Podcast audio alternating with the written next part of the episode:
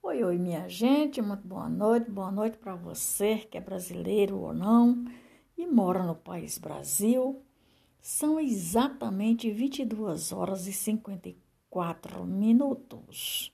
E para você que é brasileiro ou não e mora fora do país Brasil, pode ser madrugada, boa madrugada ou bom dia quaisquer lugar no mundo sou estou muito grata pela sua companhia.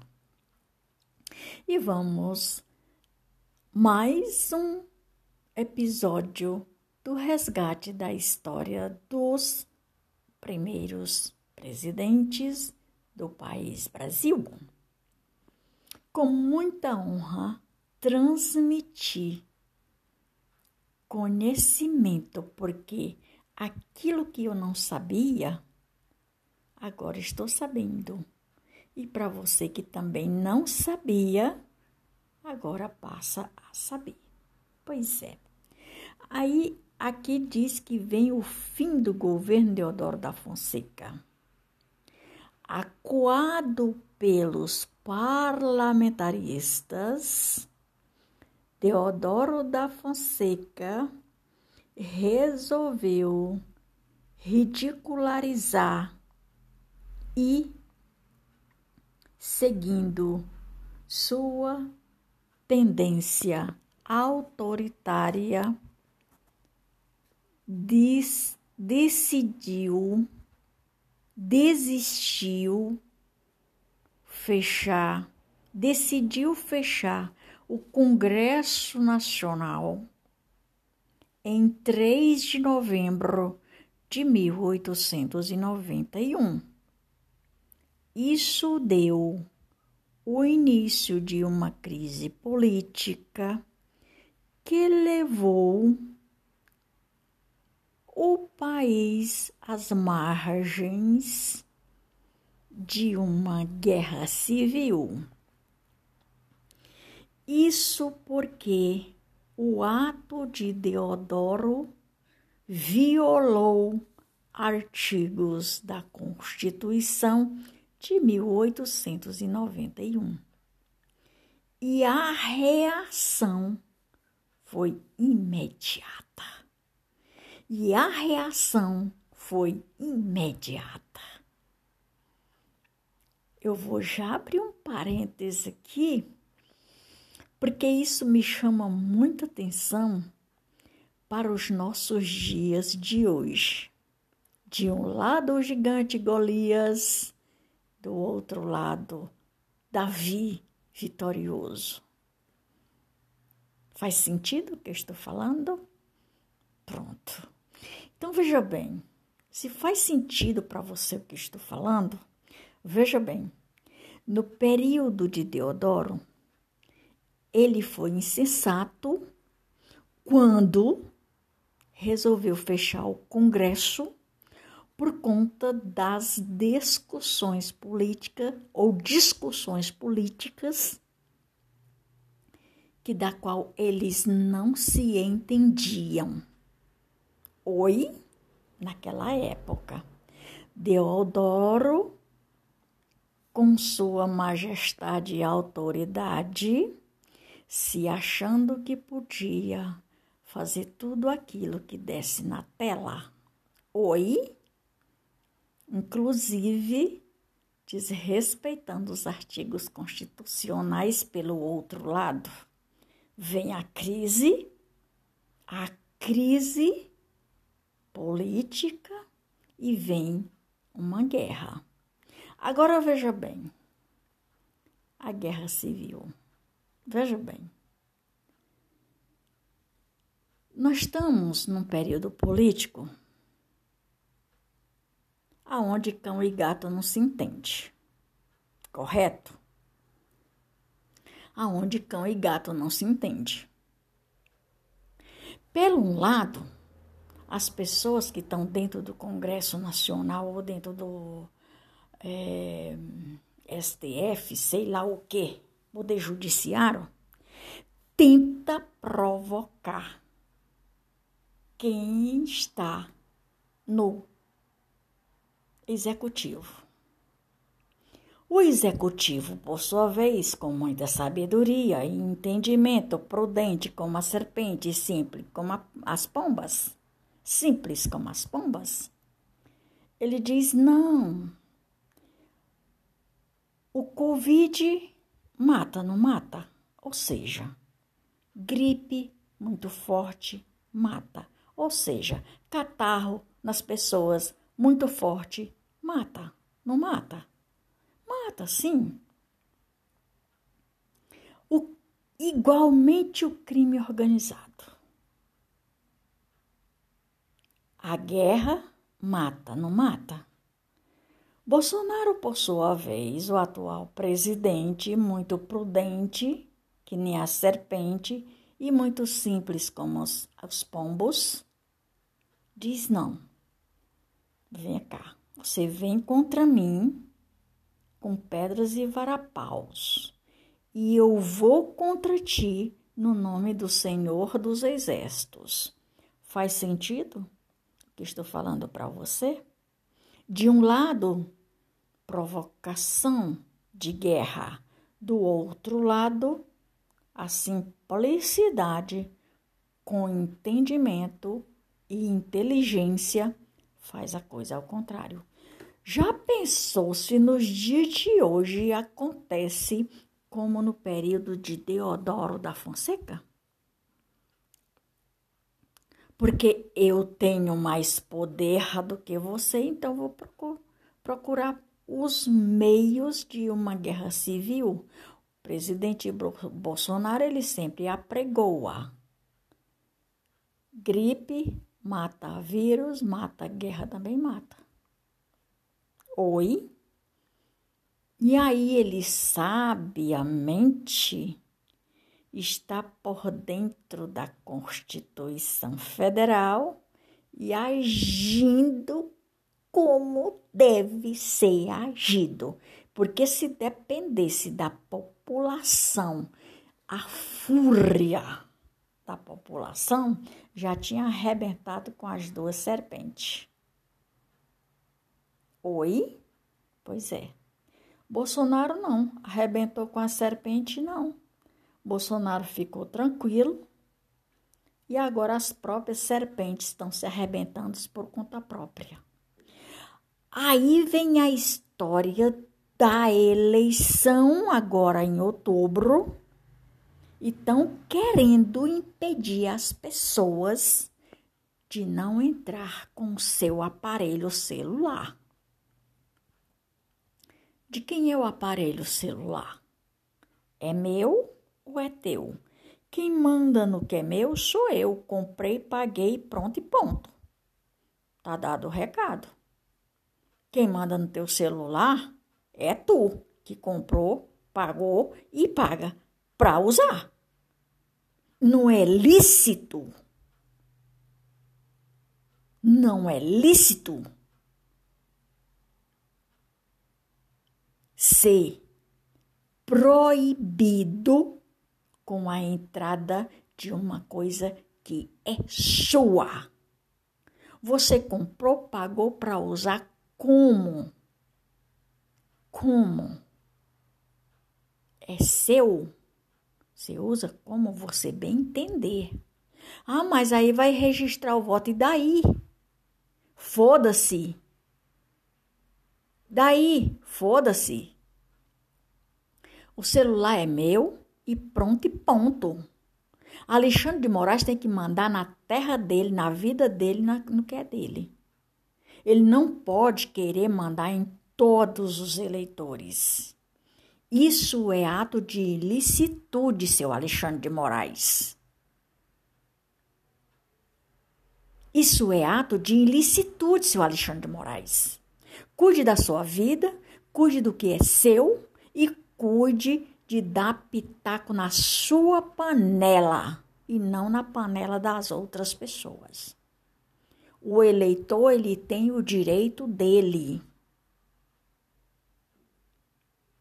de votar e levar seu aparelho celular, pois você jamais não pode meter o seu bedelo aonde não cabe. Você não me deu dinheiro para me comprar meu aparelho celular? Você não me dá dinheiro para me pagar minhas contas? E ainda que você me desse, mesmo assim se torna ser meu. E o eleitor tem todo o direito. Nós somos livres. Livre, seu Alexandre de Moraes. Livre. Não é porque você é uma autoridade que você pode se achar no direito de mandar em todo mundo, não, meu amigo.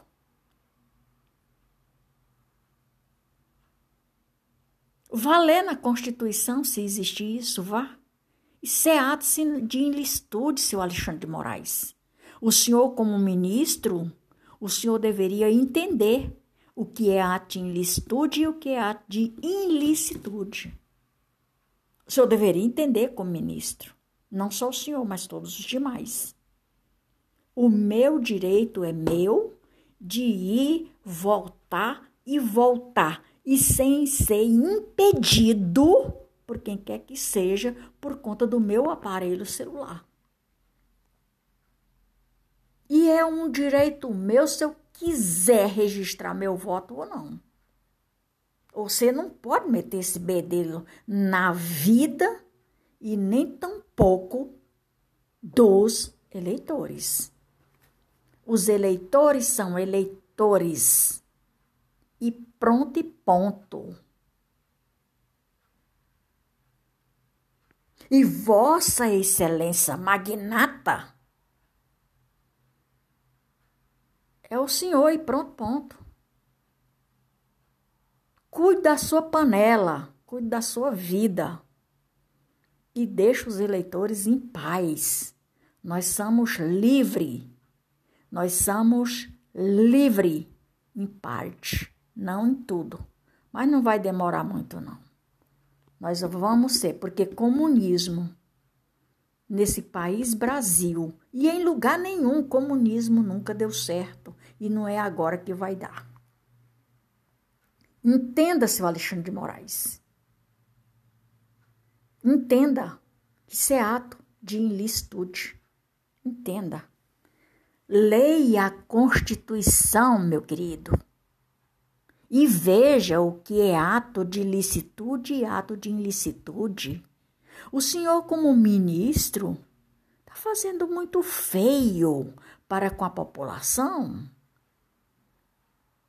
Isso não é justiça, meu amigo. Isso é falta de entendimento de sua parte.